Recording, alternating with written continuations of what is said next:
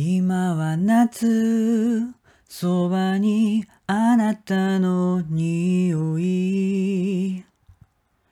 幸せな夢に溺れていたけれど夕立が白い稲妻連れて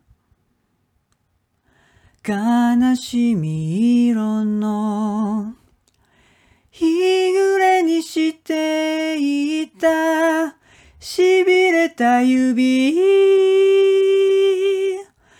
滑り落ちた。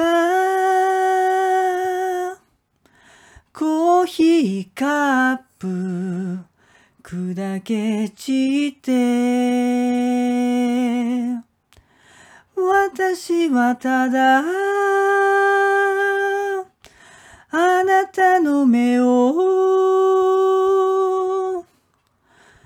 言葉もなく見つめるだけ。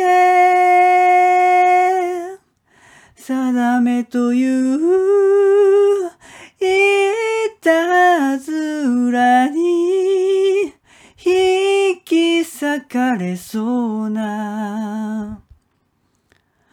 この愛